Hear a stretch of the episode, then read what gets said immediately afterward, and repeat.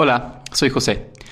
Este episodio contiene lenguaje no apto para personas sensibles a palabras antisonantes, por lo que sugerimos discreción. Además, este episodio está dividido en dos. Estás a punto de escuchar la primera parte. A ver, otra vez, otra vez. Los tres contamos. Una, dos, tres. Ok, ya.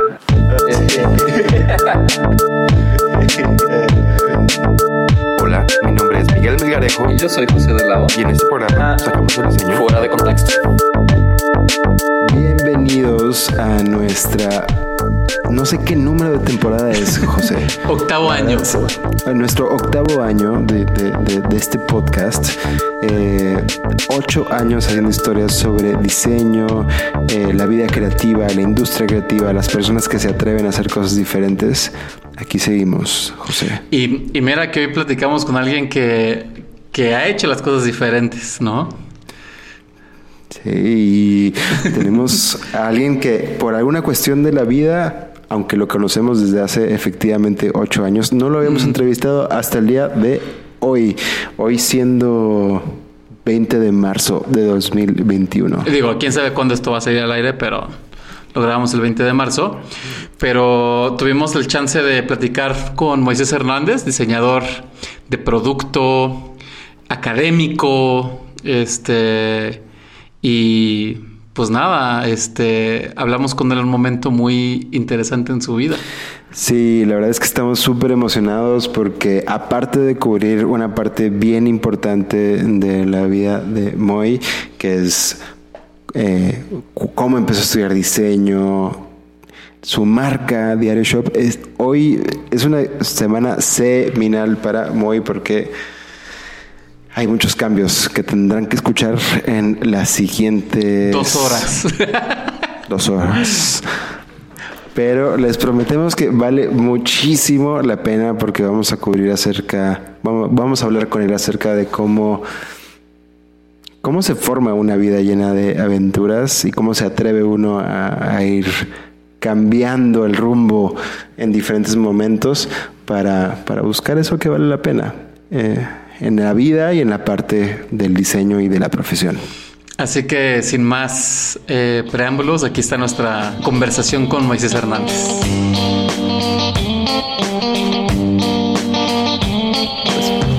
Qué profesionales, ¿quién los viera? Pues llevamos esto haciendo, o sea, cuando los escuchas, pues se ve así como que parece que estamos así nada más en Zoom, pero no, lleva su, lleva su producción. Sí. Y este, y hablando de pues, los años que llevamos, eh, Mike y yo nos estábamos acordando que el primer patrocinador de fuera de contexto fue diarioshop.com. ¿A poco? ¿Te acuerdas? Ajá. No me acuerdo yo, no me acuerdo. Sí, había un promo code ahí de que si, si escribías fuera de contexto te daba un descuento en diario. Sí. Como en, Ah. como en ¿qué habrá sido? Creo que tú todavía estabas en Orlando. No, ya estabas en México, Mike. Sí, pues mira, el primer, primer, primer episodio de Fuera de Contexto fue el primero de febrero de 2013. O sea, ya estamos ahora con ocho años y yo creo que Diario Shop apareció por ahí del 2014, 2015 como el primer patrocinador de- del programa. Órale. Entonces cuando empezaron yo todavía estaba en Suiza, porque yo me regresé hasta julio, agosto Sí. de 2013. Entonces nada más, nada más nos tomaron ocho años en, en invitarte. Eh, por supuesto, siempre, siempre te teníamos en mente, pero mira, la vida nos llevó por diferentes lugares hasta el día de hoy. Más, vale tarde que nunca.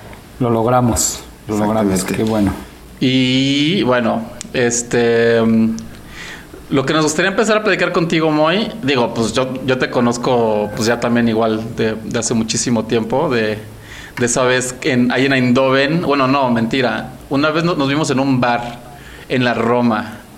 Que, Cierto. que- cierto. que me dijiste, oye, es que yo quiero estudiar y este y te dije, oye, pues estoy aquí con unos cuates que también están en Zen Academy, Kyle, y pues vente y, y ahí cotorremos esa noche. Y este, y pues, y tú, eh, digo, pues, a- pues, además de, de haber este, o sea, a- aplicaste Zen Academy, pero al final te quedaste en Ecal. Exacto. Pero vamos, pero a mí me gustaría ir un poquito más atrás, porque a mí algo que se me hace bien interesante es justo tu carrera antes de de irte a Lecal, ¿no? Porque tú fuiste bastante activo, este, ahí medio estrellilla, ¿no? Después de la carrera. Híjole. ¿Cómo, cómo, era, yo, ¿Cómo era ese Moy? ¿Cómo empezaste? Ajá, ¿cómo era ese Moy? Ese Moy en, en, en Lindavista. Malísimo como diseñador. O sea, la verdad ¿Sí? es que yo creo que sí salí de la escuela eh, y justo en, en mis entrevistas posteriores para entrar al TEC, eh, se los dije, ¿no? O sea, le dije a todas las personas que me entrevistaron que yo salí al, al inicio como muy enojado, ¿no? Con el TEC porque sentí que no me había dado las herramientas. Eh, y creo que es un sentimiento como muy común, ¿no? En varios Exatec, Mac ya, Mac ya me está diciendo que sí. Sí, sí, sí. y creo Yo- que me di cuenta. Yo como cuando- estudié en la Ibero, pues yo salía a toda madre, ¿va? Exacto, tú ya saliste para ser director general, ¿no? Eh, pero no, yo creo que sí salí y empecé a buscar trabajo y ahí fue cuando me di cuenta que que no, ¿no? O sea, que la verdad no traía muchas tablas. Pero al final sí, tienen razón, como que hay un tema ahí de, de querer aprender y creo que tuve la fortuna de pues de tener este primer trabajo, ¿no? Con, con Ezequiel, pero no sé si quieran eso o desde antes de la escuela. Yo sí tengo esa curiosidad de saber eh, por qué Moy estudió diseño. La- es, es clásica la pregunta, ¿no? Pero creo que es relevante. Porque no sé si ese sigue siendo tu mismo... Si sigas teniendo esa misma semilla en ti. Mm, La verdad es que yo estudié diseño, justo va pasando mi esposa, pero estudié diseño por ella. Eh, yo estaba bien perdido. Eh, empecé a estudiar medicina. Que... Sí, empecé a estudiar medicina. Es verdad. Y, y me metí a trabajar al mismo tiempo en un hospital, como ayudando ¿no? a, a lo que fuera, a lo que pudiera.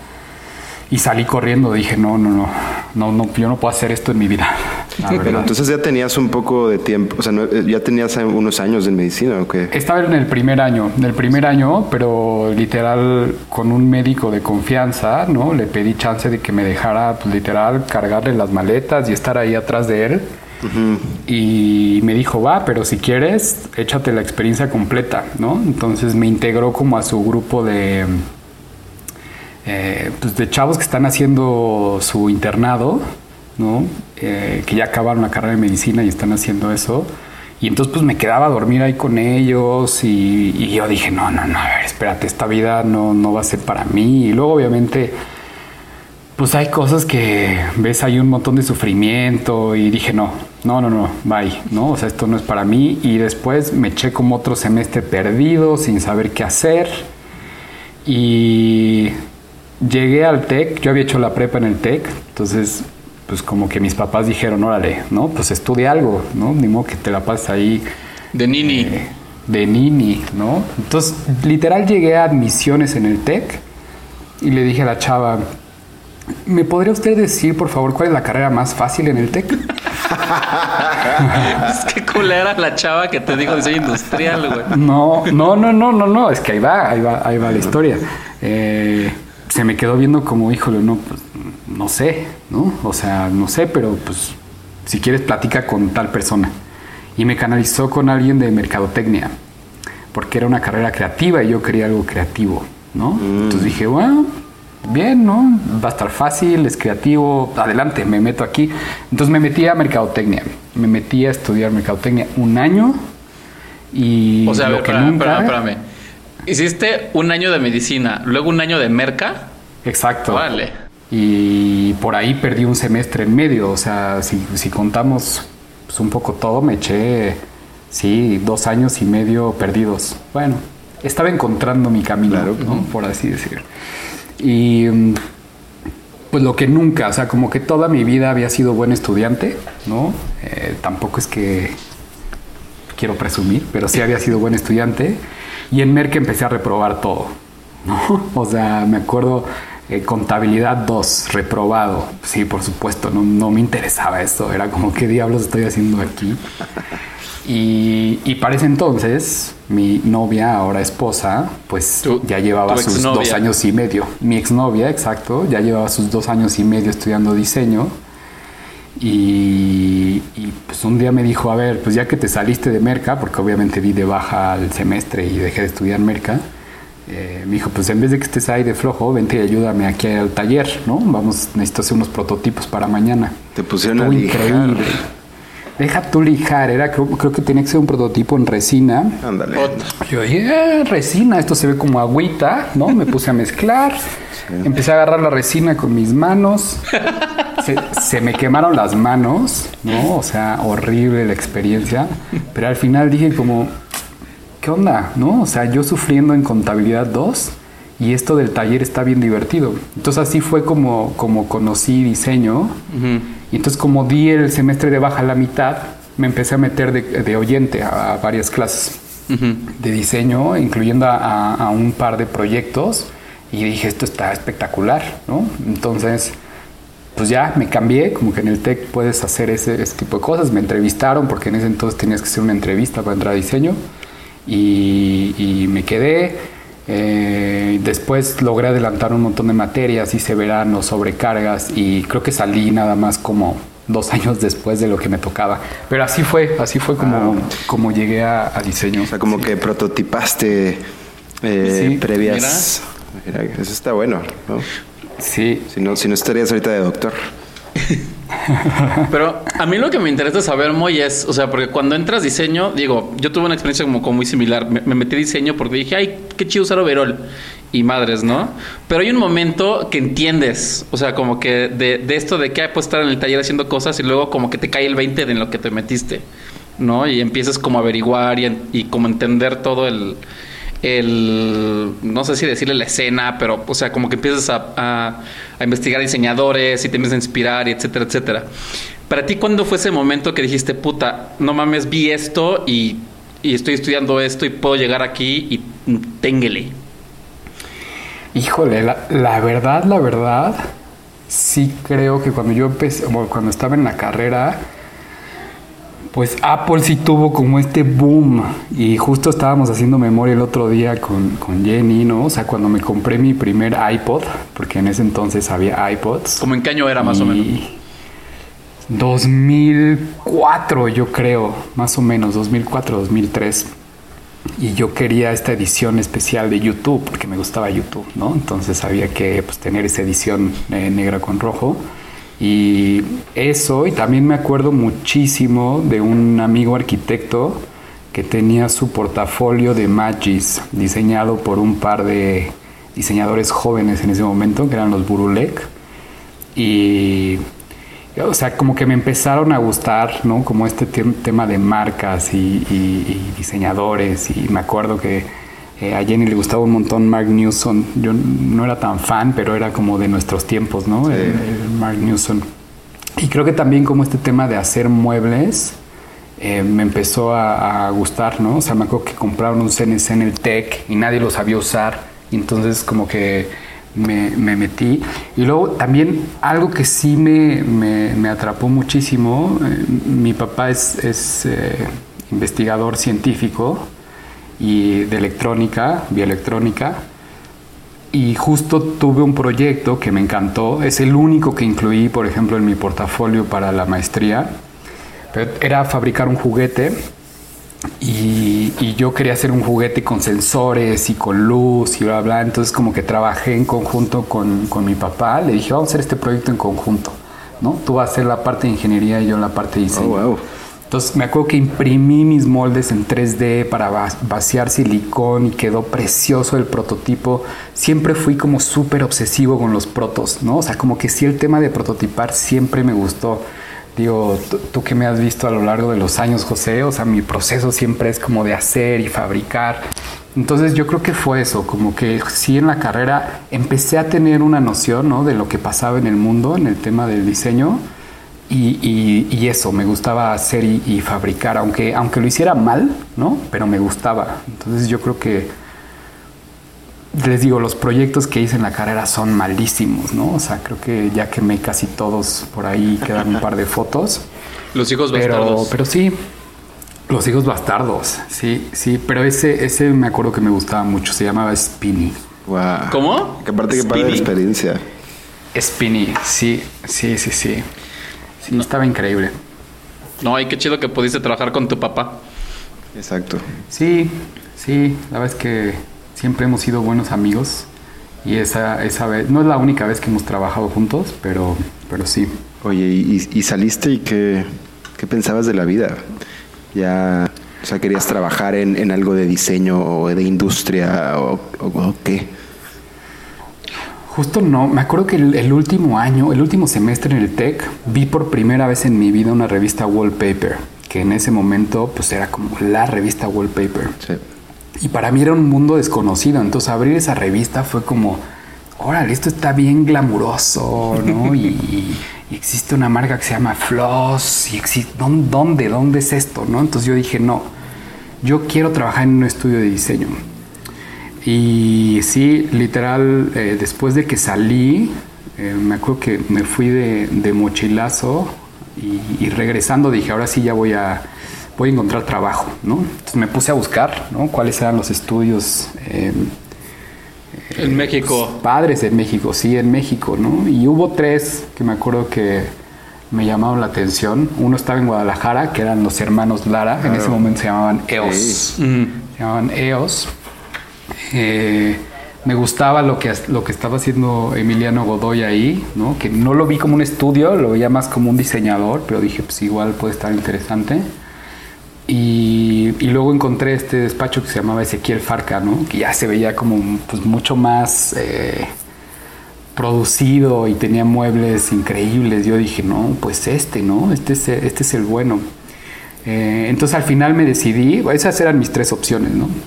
Eh, me decidí por mandar a, a EOS, ¿no? A Guadalajara mi portafolio y, y con Ezequiel también. O sea, tu, tu tirada era así de que el que me contrate yo me voy y te irías a Guadalajara. Sí, sí, sí, sí. Al final eh, fui a una entrevista a Guadalajara y así, y después pues ya, ya no, ya no se dio la situación. ¿No No pasó. Este, pero les mando un saludo a los hermanos Lara. Fíjate que yo también hice lo mismo, Eh, ¿eh? Con, con- ¿Ah, sí? Órale. Cuando, cuando andaba por esas andadas. Así que empatizo Pues es con que- tu situación. A ver, la verdad es que en nuestra, cuando salimos de la escuela no había estudios de diseño, eran contadísimos. Sí, Ahora creo que ya abres Instagram y hay como mil estudios de diseño en México eh, que viven en Instagram, ¿no? Pero, pero, pero es más hay. fácil simularlos. Quién sabe si existan. Ah, exacto. Pero la portada está. La Exactamente. portada está. Sí, sí, sí. Por eso te digo, están en, en Instagram, ¿no? Pero me acuerdo perfecto, ¿no? Llevaba como todo el día preparando mi portafolio, habla, ya era tarde, eran como medianoche, me acuerdo perfecto, era medianoche, le mandé mi portafolio a Ezequiel, se lo mandé y a menos de un minuto me contestó el correo. Te van a entrevistar eh, mañana. Y yo así. Dije, a ver, para empezar, ¿quién está trabajando ahorita a medianoche? ¿No? Entonces como que desde ahí fue como, "Eh, esto se va a poner bueno, se va a poner muy bueno. O sea, tú, tú tuviste positivo que te respondieran a medianoche. No, Claro. no, no te dio miedo así de madres, está No. trabajando a medianoche. No, yo era muy ingenuo también, ¿no? Entonces como que lo vi como algo bueno, como, ah, tiene interés en mí a medianoche, wow, está, está espectacular. Pero, pero se dio, ¿no? Estuvo padre, fui un, un par de entrevistas, me acuerdo que me pusieron una prueba para entrar, eh, a, a hacer un lavabo, entonces hice un lavabo ahí para, para Urrea, ¿no? Y, y esa fue mi prueba, la pasé y entré a trabajar cuando Ezequiel todavía tenía su oficina en Santa Fe, digo, ya tenía su oficina en Polanco también, pero te- el estudio de diseño estaba en Santa Fe. Entonces, pues fue una, una gran experiencia. El equipo de diseño de producto, porque Ezequiel quería hacer un equipo de diseño de producto, pues era grande para hacer México, o sea, eran cuatro personas. Aparte tenía todo su equipo de interiores, pero pero la verdad es que si llegas a este despacho en Santa Fe, ¿no? Con, con las Macs y todo súper bien ordenado y sí te, sí te apantalla, ¿no? Un poquito saliendo de la escuela. Eh, y como experiencia y aprendizaje, digo, a la fecha sigo admirando mucho a Ezequiel y, y nos, nos hemos vuelto buenos amigos, ¿no? Este, de hecho, hicimos una colaboración hace un par de años también, ¿no? Em, aprendí muchísimo, ¿no? O sea, me acuerdo que mi primer proyecto literal, ¿eh? a la semana que entré, me dijo, Moy, vente, vamos a Aeroméxico. ¿no?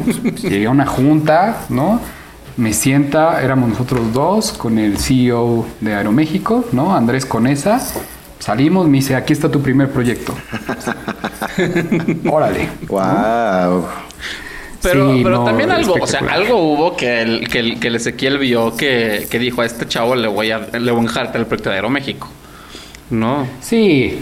Ah, bueno, eso y que también yo creo que el resto del equipo. Yo tenía una jefa que después se volvió mi súper amiga, ¿no? Se llama, se llama Valeria Tamayo, Claro. eh, que ahora vive, ahora vive en San Miguel. Claro, vale. Oye, pues un chingo de gente también ha pasado con Ezequiel, ¿no? Que también es interesante. Sí, sí, muchísima, muchísima. Y, y- y ya, o sea, nos llevamos, hicimos súper buen clic los tres como equipo. Por ahí tenemos una foto, ¿no? Presentando en el San Regis, ¿no? Eh, todo el concepto, eran, o sea, imagínense, todo el salón de congresos del San Regis, eran creo como 60 mamparas, ¿no? De todo el proyecto de Aeroméxico, que al final pues se llevó a cabo y fue rediseñar todas las cabinas, tanto de Premier como de clase turista. Y, justo antes de que pasara el COVID, todavía me subí a un avión donde estaban las telas que diseñamos en ese momento. ¿No? Sí, pero diseñamos todo, Pero- diseñamos el salerito, diseñamos todo. Pero eso, todo. sea, eso suena como un proyecto muy extraño en México. O sea, es muy, es muy raro que una empresa mexicana, digo, normalmente van así, este, sí, o sea, no, o, o contratan a alguien de fuera o no contratan a nadie y ellos ven como, o simplemente no rediseñan. Y este sí sonó como un proyecto de vamos a agarrar a creativos Sí. mexicanos para o sea, porque al final del día Aeroméxico, pues, y eso es como mucho de estas, como del fil de las aerolíneas, ¿no? Que representan en cierta manera la, la cultura de un lugar. No sé si, si, si, Sí. si te metes a KLM, tienen su rollo, o Air France, el video es con modelos, ¿no? Que está muy cagado. Y, y pues, y Aeroméxico le, le dice, a ver, Ezequiel, o sea, como, pues, quiero que diseñes todo este rollo. Porque sí fue hasta los platos, ¿no? Un rollo así. Los platos, hasta las papeletas, ya sabes, para cuando te sirven tu, tu menú, diseñé el menú, diseñé todo. Me acuerdo que eh, las alfombras las fabricaban en Holanda, entonces yo tenía que estar hablando ahí con holandeses este, de cómo iba a ser la alfombra y que si iba a resistir al fuego, ¿no? O sea, nada, estuvo espectacular. Y, y aparte ir, pasó el reloj, aparte ir eh, al avión, ¿no? Nos abrían el hangar para nosotros y poder ir y experimentar con telas, ¿no? O sea, toda la experiencia, la verdad es que, pues para mí, ¿no? De que tenía ahí 25, 26 años, o sea, fue como wow, ¿no? O sea, para mi primer trabajo estuvo espectacular. Oye, y digo, no sé si lo puedas ver, pero ¿qué crees que tenía ese Moy de 25 años que dices que, le causó esta confianza o, ganas a Ezequiel de, darte tanta responsabilidad? Pues yo creo que, y justo son palabras de, Ezequiel, ¿no? Lo, voy a citar. Em, me dijo que, vio un poco en mí, ¿no? Como este tipo de persona que hacen que las cosas pasen. Y que esa es la virtud más importante eh, que un diseñador puede tener. Entonces, pues se me queda muy grabado y al final es eso, ¿no? O sea, yo entré a ese trabajo sin saber Rhino, sin saber Illustrator, ya sabes, como estas herramientas eh, básicas que ahí tuve que aprender, ¿no? Y, y- y desarrollar, pero no importa, o sea, al final justo eso, si te tienes que quedar más tiempo, si te tienes que pues poner a chambear los sábados, los domingos, pues lo haces, ¿no? O sea, te dan una misión y tú lo tienes que hacer. Y yo creo que al final, pues eso fue lo que, lo que me valió para pues, hacer un buen trabajo ahí. Es importante. ¿Cuánto tiempo estu- estuviste ahí con, con Ezequiel al final? Estuve bien poquito, estuve año y medio. Eh, Órale, yo, yo Año y- pensaba que habías estado más tiempo. no, fue año y medio, Es poquito. me acuerdo.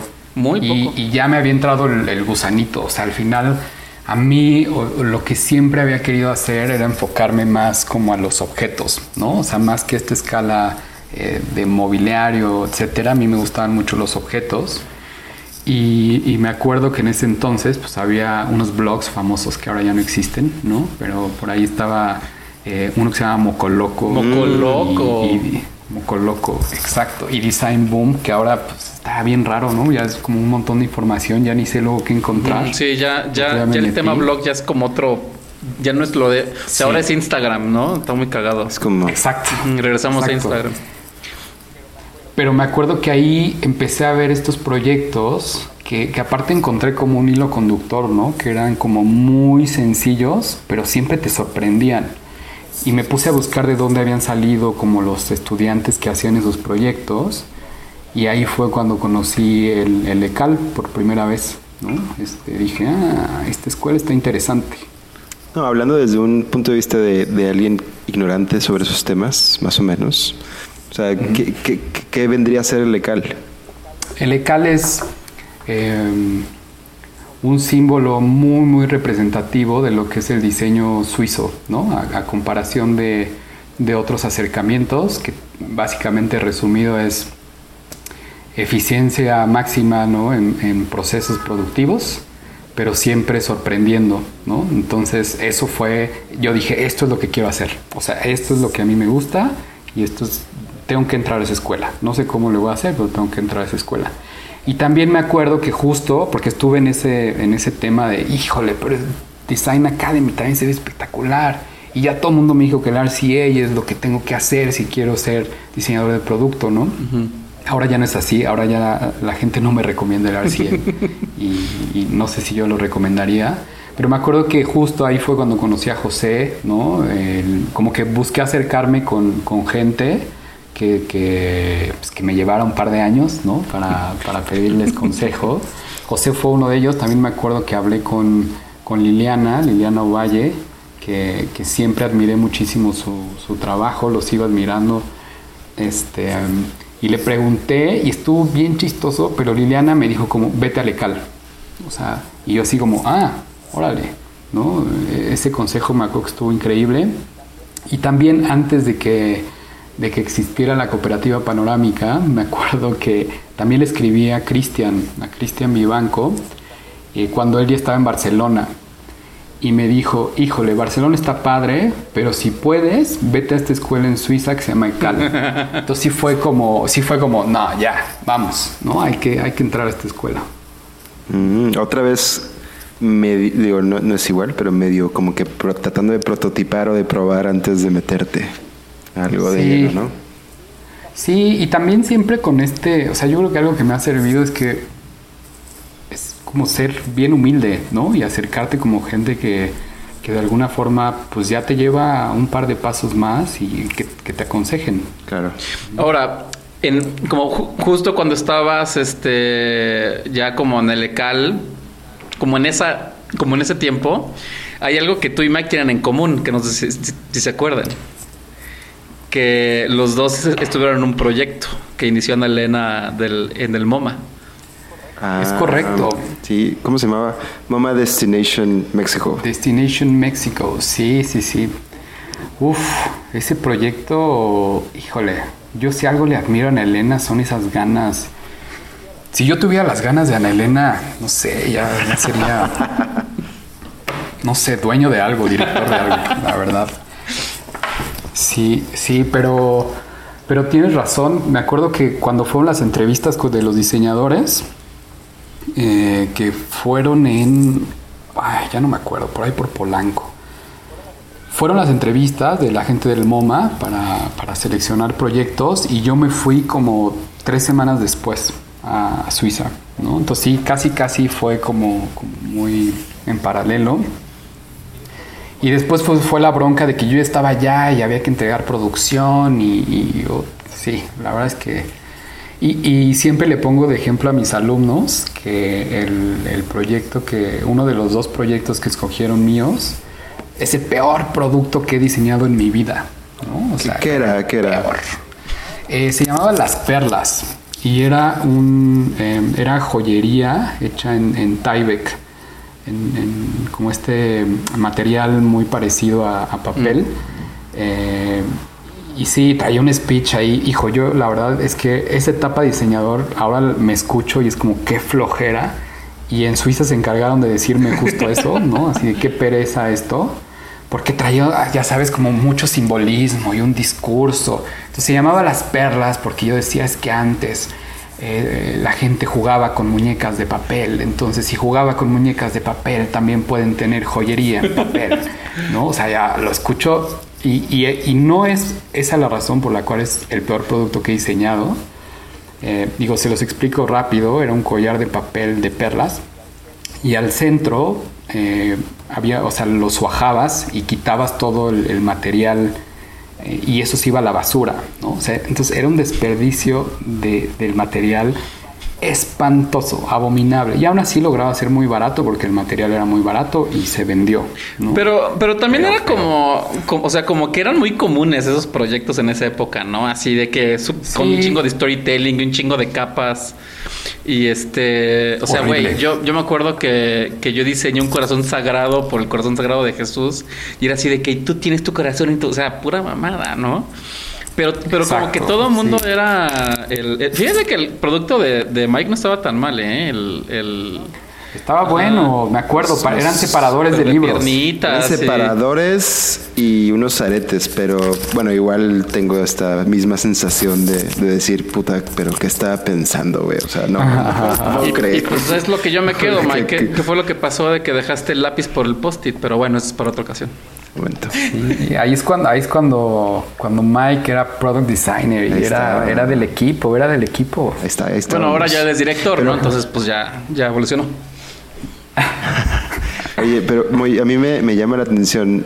Evidentemente nos estamos saltando varias partes de la historia, pero si no terminaríamos hasta mañana.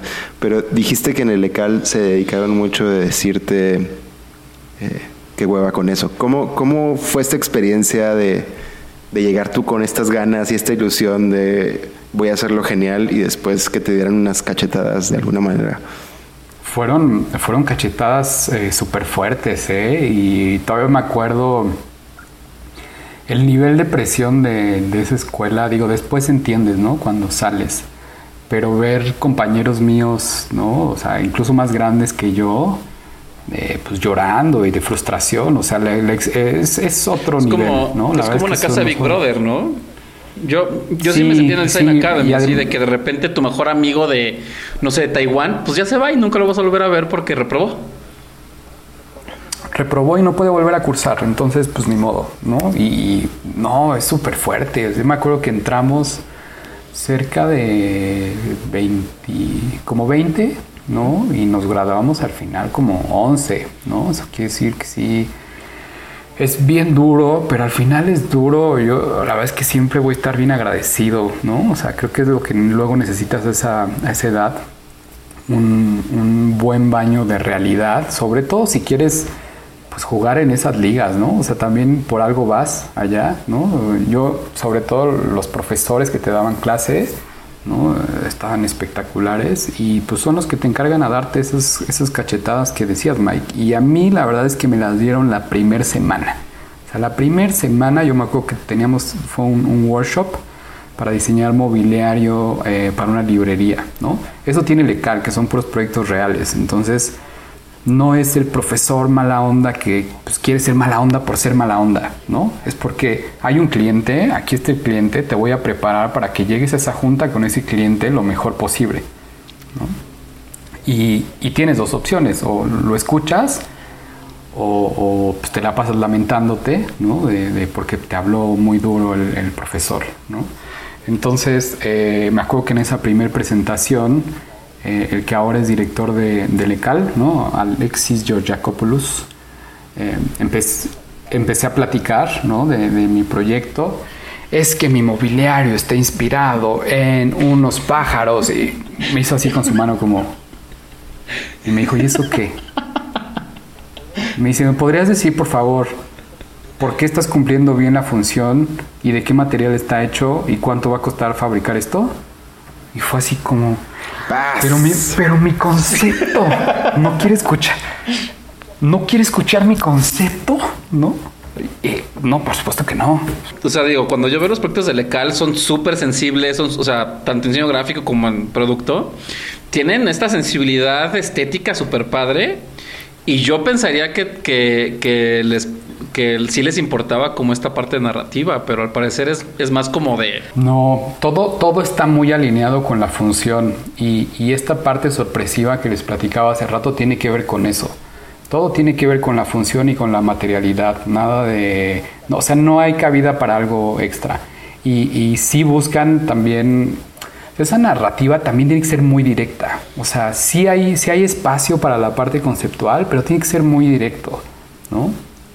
Eh, sí, sí. Y, también creo que lo que está bien lindo de esa escuela es que es una escuela de arte, ¿no? Entonces, eh, a mí algo que me encantaba es eh, caminar por los pasillos y entonces veías fotografía y veías a los que hacían cine y todo eso es lo que realmente te, te nutre, ¿no? El gráfico, los tipógrafos de Decal, wow, ¿no? O sea, es una cosa...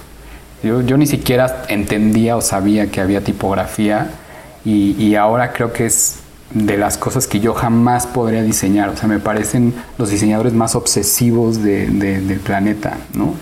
Entonces, pues sí, eh, gran experiencia haber estudiado ahí. ¿Alguna vez pensaste en tirar la toalla? Sí, sí, la verdad es que sí, sobre todo en el segundo año, ¿no? O sea, como funciona un poco es que el primer año te dan briefs con empresas y el segundo año eh, siguen esos, esos proyectos, pero tienes que hacer un proyecto por tu cuenta. Y, la verdad es que ahí, híjole, me acuerdo que sí le hablé a, mi novia y le dije como, ya, o sea, hasta aquí, ¿no? O sea, ya yo voy a hacer el, el no me acuerdo si el quinto o el sexto, ¿no? Que, que voy, voy, a renunciar a esto. Es demasiado, qué necesidad, o sea, puro sufrimiento, ¿no? Y al final, otra vez, eh, sí es como mi ángel de la guarda, eh, me dijo como, nada, nada, espérate. O sea, ya te fuiste, ya llevas un año allá, ¿no? Este, en tus otros proyectos te está yendo bien, ¿no? Porque la verdad es que sí, el primer año en el ECAL me fue muy bien. Me escogieron para un montón de exhibiciones. O sea, me acuerdo que hasta exhibí en Drog. Sí, no, no hiciste, hiciste lo de los animalitos, que el... Y, sí, no, sí, que se hizo sí, viral. Sí, lo presentamos en Suiza, en París, exacto. O sea, me acuerdo haber yo estado ahí en, en, en, la portada de Wallpaper, ¿no? Esta revista que había conocido y que me había deslumbrado, ¿no? O sea, no, pues es, ya. Es, es, ya, ¿no? O sea, lo había logrado. Pero este proyecto personal del segundo año sí, o sea, estuvo brutal. Estuvo brutal y estuve a punto. Uh -huh. Y antes de, de, de, pasar ese proyecto personal, este, entonces creo que es momento de un, un descansito. Bueno, a ver, estamos de regreso. Y nos quedamos, y nos quedamos en que Moy está a punto de tirar la toalla. Y por ahí le dijeron, güey. Apareció su ángel de la guarda y le dijo, échale ganas. Échale ganas. No, no, no fue así tan bonito, ¿eh? Fue como, ya no seas chillón y órale, acaba. ¿Y, y, y qué fue ese proyecto que te casi que te hacía tirar la toalla? Pues le llaman así open brief, ¿no? Entonces de entrada tú te tienes que briefear. Y es como, -huh. Y, y, el drama estuvo en que de este segundo año yo ya le había metido medio año a un proyecto. Hacen como este revisión de medio término. Y el jurado unánimemente este, me dicen como, no, esto no, esto no sirve. ¿Cómo? Y fue como, ajá, y fue como, ¿qué? Sí, no, no, o sea, tienes dos opciones, repites el año o, o haces otra cosa. Y fue como, no están jugando, ¿no? Entonces, sí, la verdad es que fue un trauma ahí fuertísimo. Mira, la, la verdad es que era un proyecto bien bonito. Eh, uh -huh. Yo estaba como muy interesado en mm, intentar balancear los procesos productivos en los objetos. Entonces, estuve haciendo un proyecto usando CNC, tecnología CNC y usando al mismo tiempo tallado a mano, ¿no? Entonces era una colección de artefactos, eh, platos, cucharas, etcétera, donde eh, primero ponía un, un, material en el CNC, maquinaba esta forma perfecta, luego lo quitaba del CNC y la otra mitad del objeto la hacía a mano, ¿no? Mm. Entonces, de esa forma mostraba un poquito que también se puede balancear. Pero o sea, pues como, desde... como, una parte perfecta y una parte humana, por así decirlo. Exacto, exacto. Y a la fecha la verdad es que me sigue gustando, no solo por su apariencia, sino un poquito por el mensaje, pero otra vez ese tipo de proyectos en el CAL, pues no, ¿no? O sea, hay que, hay que hacer cosas productivas, eficientes, bla, bla. Y, y, en ese momento tienes como varios tutores. Eh, mi tutor eh, principal era Tomás Alonso, que es este diseñador espectacular, ¿no? Aparte tiene un carisma y, increíble del, del RCA. Em, a él le encantaba el proyecto, ¿no? Y al final lo estuvimos trabajando en conjunto, pero el jurado de Lecara al final decidió que ese proyecto no podía continuar y, entonces pues tenía medio año y te la pelas, ¿no? Entonces tenías que hacer algo nuevo mientras todos tus compañeros ya estaban pues a punto de terminar, ¿no? Esa es la verdad. ¿Cuánto tiempo te tomó desarrollar? O sea, como cuánto tiempo le, dedicaste a este, este proyecto? Pues te digo, la mitad del, segundo año. Y tuviste que en chinga este, sacar un proyecto de la bolsa. Sacar un proyecto de la bolsa y ahí conecto un poquito con lo que estábamos platicando hace rato del MoMA Destination México. Mm. Y ese, al principio, fue uno de mis dos motivos para empezar mi proyecto que sí me aceptaron y que al final le fue muy bien. Me acuerdo que Anelena nos mandó el brochure final del MoMA Destination México. ¿no? Lo vi y dije como, pero esto, o sea, si quitas un par de cosas, ¿no? Todo parecía un poco tienda de Fonart, esa es la verdad. O sea, vi un 80%, tal vez 90% de cosas pues, de origen artesanal, ¿no? Fabricado por artesanos mexicanos. Y entonces yo decía, pero ¿y aquí el diseño qué onda? ¿No? O sea, como que esa fue mi primera, mi primera reflexión. Y que, que, que, me interesa como pronunciar un poquito ahí, en ese, en ese punto, ¿no? Porque además justo siento que en México hay esta confusión de que el diseño y la artesanía y el arte popular y qué fue lo que tú dijiste así de que a ver, güey, esto es arte popular porque está en diseño y por qué no es diseño. ¿Cómo lo articulaste en tu mente? Yo creo que, o sea, la articulación fue como muy de observación, ¿no? De yo esto ya lo he visto en tiendas de artesanía y de arte popular. ¿Por qué está en un proyecto de diseño contemporáneo? Y esa fue mi, mi, crítica, o sea, hasta qué punto el diseñador tiene algo que ver en esto, o sea, ¿qué está aportando? ¿No? O sea, ¿por qué no mejor se hace un lado y, y, de, y traemos el fonart ahí? O sea, esa, es la, la, verdad, ¿no? Como que no, como que el rol del diseñador ahí, está, ahí estaba sobrando. O sea, el, el llegar y decir, ay, es lo blanco y negro, no es diseñar. Y ni eso, ¿eh? Ni eso. O sea, yo creo que había muchas cosas que yo no entendía. O sea, creo que ese fue mi primer punto. Es más bien, no entiendo qué está pasando aquí, ¿no? O sea, ¿por qué, por qué no... Eh, ¿Por qué no veo cosas más suizas? ¿no? O sea, esa, esa fue mi, mi, primera impresión, porque cuando estás ahí, la verdad es que vives en esa burbuja, ¿no? Vives en una burbuja de lecal y fue como, ¿por qué no está pasando esto? ¿no? O sea, cuando dices cosas suizas, te, refieres a objetos con estos valores que la escuela te estaba dando. Okay. Exacto. No, no, no, suizos de con la vaca y el, la cruz. Eh, sí, sí, sí. Ah, Exacto, sí, sí. O sea, me refería un poco a eso. Y luego viene como el punto más importante, ¿no? Que toda mi vida siempre ando como coleccionando objetitos que que me gustan o que de alguna manera tiene ahí un, valor. Entonces a Suiza me llevé como una colección también de objetos mexicanos, no hechos por diseñadores, básicamente arte popular, que de alguna forma pues los tenía ahí y justo ese era el punto, los tenía en la repisa, ¿no? Como, como decoración, era como pura decoración, aunque muchos de esos productos realmente tenían una función. ¿Cuáles eran esos productos? De todo, ¿eh? O sea, me llevé alebrijes y trabajo de papel picado y papel maché, o sea, como que cosas que había coleccionado, sonajas, ¿no? Eh, vasos, jarras.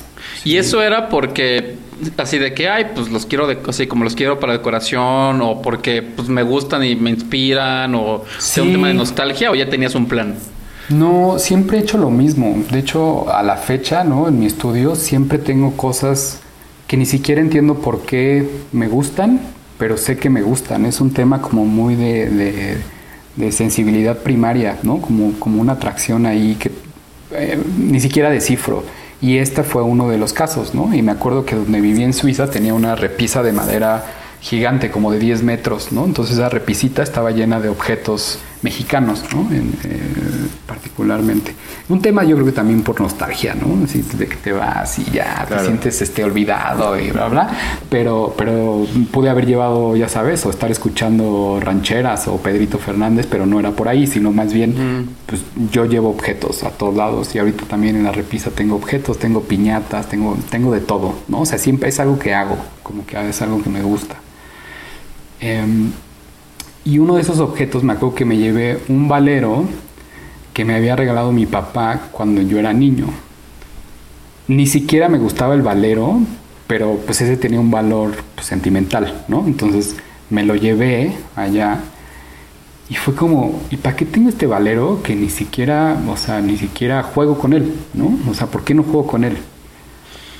Y la respuesta fue un poco como, pues porque parece decoración de repisa de, mi mamá o de mi tía, ¿no? esa es la verdad. O sea, no hay una atracción eh, pues que entra por los ojos. O sea, sí, si lo queremos llamar así, un tema tal vez superficial, pero ese, ese objeto en realidad es un juguete, ¿no? No es una decoración de repisa, sino es un juguete. Entonces, pues como en todo este mal viaje, me acuerdo que no dormí como en una semana porque dije, pues, a ver cómo salgo este pues, barco, ¿no? O sea, a ver cómo salgo este barco.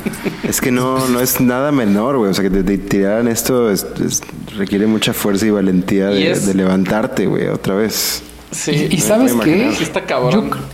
Yo, yo, creo que, o sea, al final, eh, yo para irme allá, o sea, sí eh, le pedí ayuda a mis papás, pero también vendí mi coche, ¿no? Y después eh, me dieron la beca del, FONCA, ¿no? Del FONCA con ACID. Yo saqué cuentas y dije como no hay manera que me alcance para repetir el año, ¿no? Entonces es o acabo o no acabo, ¿no? Esa era mi situación personal. Entonces sí, era un poco ahí dramática, la verdad. Me estresé muchísimo y traía como todos estos mal viajes, ¿no? De artesanía, arte popular y estas cosas. ¿Por qué no juego? ¿verdad? Al final, o sea, como que sí fluyó todo eso. Cuando te sometes a ese nivel de estrés, pues tomas como decisiones igual de, radicales, ¿no? O sea, para, tenías esta idea que, es muy poética, muy, muy interesante, esta como de, lo hecho a mano y lo hecho a máquina y juntarlo en un objeto y la, y la experiencia de ese objeto.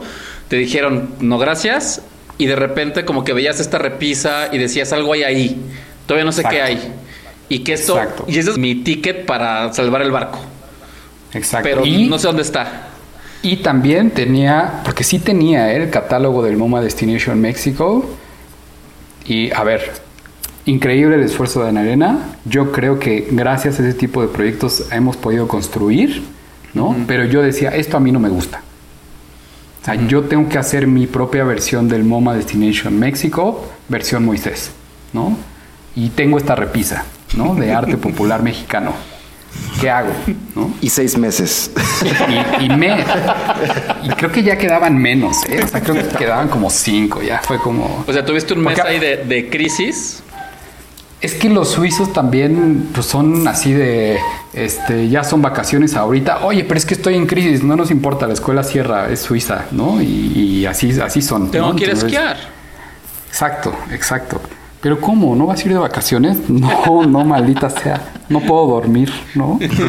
Pero ahí, ahí fue un poquito como el, momento eureka y, y, justo me acuerdo que esa noche dije como, pues ya está, ¿no? Me voy a México y hago mi propia colección de objetos mexicanos como a mí me gustaría, ¿no? Ya sé que esto no me gusta, entonces quiero hacer algo uno, que a mí me guste, pero también eh, que a la gente joven le gustaría tener en sus repisas, ¿no?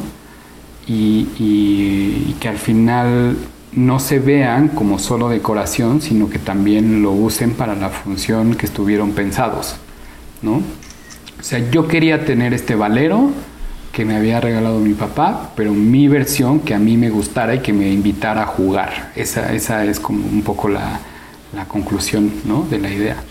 Porque además mucho del arte popular en México no es utilitario. Exacto. Es totalmente ornamental y, y, eh, o sea, puede estar muy bien hecho o muy mal hecho, pero el, pe- pero el uso no es, o sea, no es parte de la vida cotidiana de la gente, el arte popular al final del día. Bueno, visualmente, pero yo no cocino con mi, este, no sé, con mi olla de bruñida de atzompa, Exactamente. ¿no? Sí, que eso me costó trabajo entenderlo, ¿no? Hasta que hice como la primera colección, pues entendí, ¿no? Y sí, así, así, así empezó. Entonces dije, perfecto. Entonces saqué cita con mi, con mi, con mi director de la maestría, ya ni siquiera con mi tutor, con mi director de la maestría, porque él fue un poco el que me había puesto un ultimátum, ¿no? Así de, pues ya, ¿no? O sea, si no me dices esta semana, puedes regresar a México, ¿no? No pasa nada. Eh, y paso, eh, después me invitó a hacer una, después me invitó a hacer una exhibición aquí en el, en el abierto. Eh, se llama Agustín Scott de Martinville, que tiene este proyecto que se llama Big Game. Eh, ah, no, en bueno, pues. Big Game está poca madre. Sí, sí, claro. No, fui, muy afortunado. La verdad es que él también me exigió mucho, pero también pues te sabe guiar, ¿no? Con estos, con estas bofetadas que, decíamos. Entonces saqué cita con él y le, le enseñé el catálogo del MoMA Destination México. Le llevé un par de estos objetos de la repisa, ¿no? Les expliqué, le expliqué lo que les acabo de decir ahorita y le dije, ya está, me regreso a México mañana, pero para hacer mi proyecto allá. Y Ándale, me- papi. y me dijo, ¿cómo? O sea, veniste a Suiza, pero quieres hacer un proyecto de México? Yo sí. Va, adelante. que, que, que fíjate, a, a Kitsia, a Kitsia Barrera, tuvo una experiencia similar cuando ella estaba en Zen Academy. Cuando estaba ya haciendo su, su maestría, dijo, güey, me voy a... Me o sea, la única salida que tengo es regresar a México, ir con artesanos y pues ver qué pedo, ¿no? No sé, o sea, como Ah. que es interesante esta parte de que pues, tienes que salir para regresar, ¿no? Tienes que salir para regresar y, y también estoy olvidando algo importantísimo, que es justo el tercer, eh, el tercer conector ahí de esta experiencia. Y es esa semana que me pusieron el ultimátum, Augusta es una persona como súper dura, ¿no? Entonces después de que pues, yo tartamudeé y no sabía ya ni qué decir, ¿no? Porque pues, en, en otra junta, ¿no? Me dijo, oye, ¿qué vas a hacer acabando la maestría? Y yo, ¿cómo?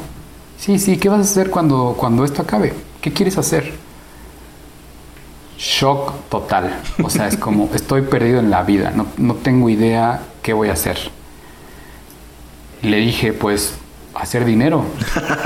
O sea, cu- cuando, cuando salga de aquí necesito hacer dinero. O sea, voy a salir ya de 29 años, necesito hacer dinero, necesito vivir de algo. Muy bien. ¿Y qué vas a hacer para eso? Yo, pues quiero poner una tienda. Muy bien, ¿de qué va a ser la tienda? Yo no tengo idea. Entonces me dijo, muy bien, entonces primero ordena tus ideas y regresas conmigo, ¿no?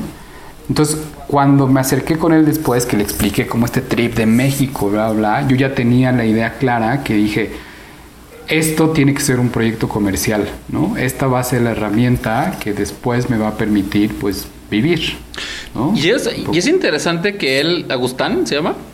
Sí. Que, que él, o sea, parte de su tutoría no era hacer un proyecto, sino era qué vas a hacer con él después. Exacto. Eso está cabrón, o sea... Y, y aparte, pues un, un consejo ahí de vida, ¿no? O sea, es como, no estés haciendo cosas por hacer, ¿no? O sea, no somos artistas. ¿Qué, qué- qué va a salir de esto? ¿Cuál va a ser el outcome? Y, y yo, la verdad, he usado, eh, digo, los últimos siete años que estuve dando clases, ¿no? Cuando, cuando me daba, me tocaba dar esta materia de último semestre, eh, ¿no? Tesis o proyecto terminal. Yo siempre les hacía esta pregunta a mis alumnos, ¿no? O sea, ¿qué vas a hacer saliendo de aquí? Digo, es otro nivel, ¿no? O sea, al final es una licenciatura. Pero yo creo que esas son las preguntas difíciles que todos nos deberíamos estar haciendo. A que a, a mí al menos me hubiera encantado hacerme pues antes, ¿no? Como mucho tiempo antes. Y, y, pues ahora sí que eres chavo y te vale y quieres hacer diseño, ¿no? Y formas y bla, bla, bla. Pero, Pero si eso al final no aporta nada en ningún sentido, pues estás, estás haciendo literal tonterías, ¿no? Es, es la verdad. Sí. Amen, brother. Estás, estás desperdiciando tiempo, material y este y lana. Y lana. Y, aparte, híjole, yo la verdad sí creo que los diseñadores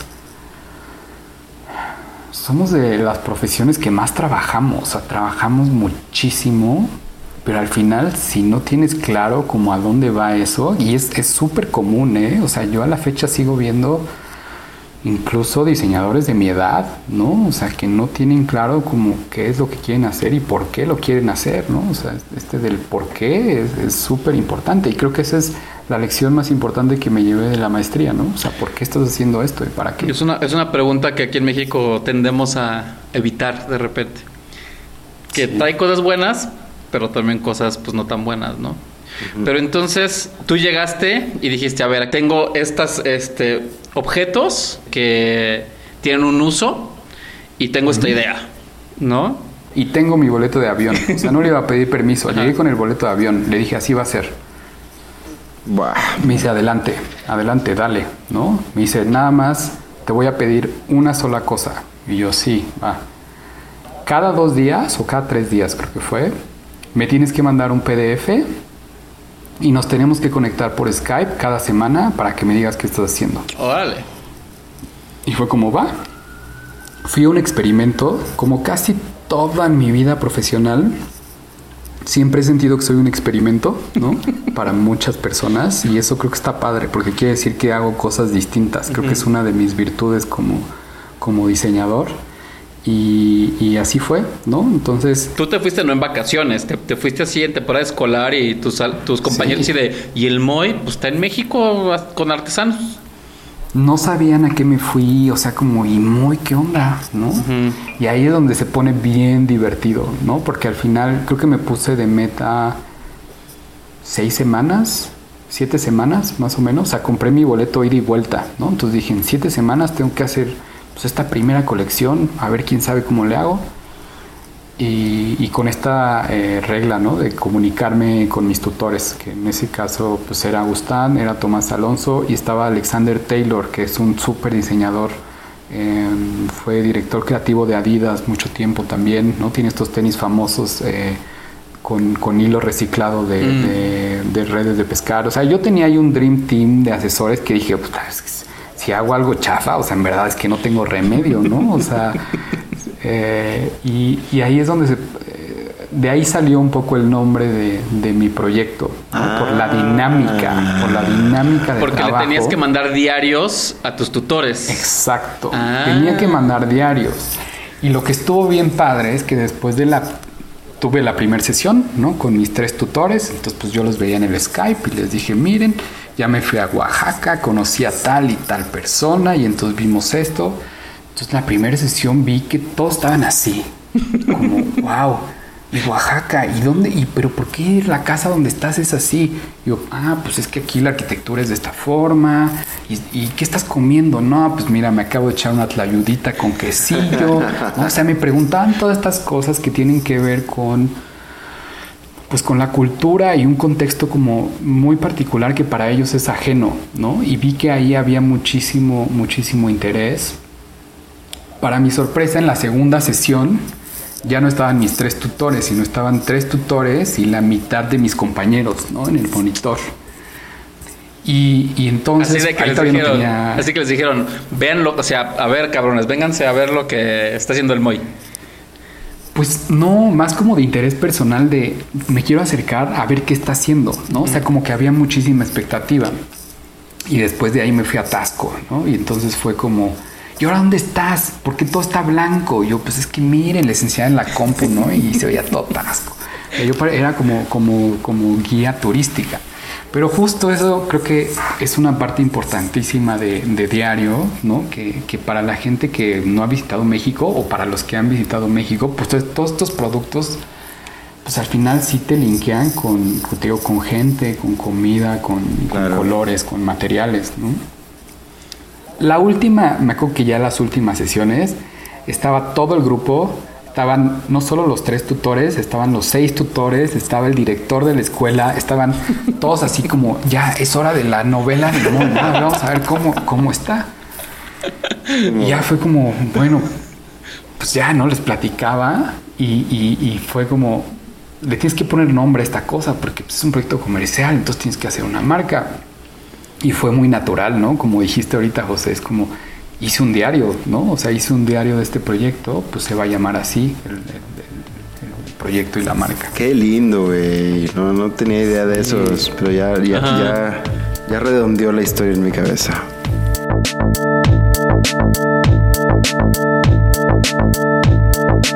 Acabas de escuchar la primera parte de El diario de Moy. Si quieres saber qué sucede con el resto de esta historia, suscríbete a Fuera de Contexto, donde sea que escuches tus podcasts, y lanzaremos el episodio la semana que viene.